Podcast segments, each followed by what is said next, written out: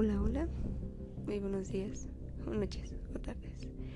A la hora que estén escuchando el podcast. Me presento, soy Lisa Alejandra y esta tarde hablaremos del caso de Lisa Lam. Muchas personas me lo pidieron, así que pues aquí está. Bueno, pues fue una joven protagonista de uno de los asesinatos en el Hotel Ceci a mediados de los años 2002 porque todo empezó porque ella pasaba por un pasillo en dicho hotel. Bueno, cabe mencionar que en ese gran hotel tiene la gran fama de que varios artistas o personas han muerto dentro de él tiene mala racha. Bueno, pues en el video donde desaparece Elisa Lam se muestra un elevador hablando y gesticulando, como si se tratase de que estuvieran persiguiendo o si estuviera hablando con alguien, pero en las grabaciones no se ve nadie.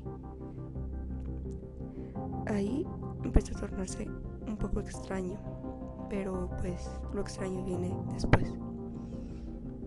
Afirman que esto fue un caso paranormal y yo creo que sí, pues nadie se encontraba en el hotel más que ella. ¿Con quién estaría hablando Elisa Lam si no había nadie en el hotel? Curioso, ¿no? Para luego desaparecer y aparecer en un aljibe. Su cuerpo fue encontrado días después, sin ropa y sin ningún rastro de estrangulamiento o método de tortura. ¿A qué nos referimos con esto? A que después de haberse subido al elevador, no hubo rastro de ella, para ser después encontrada en un aljibe. Ok, dirás, bueno, lo secuestraron. Pero la pregunta viene aquí. El aljibe estaba cerrado y muy bien sellado. A lo que la pregunta es, no pudo morir ahogada porque cuando la metieron al aljibe estaba muerta. No tenía causas de estrangulamiento o algún método de tortura por el cual ella habría muerto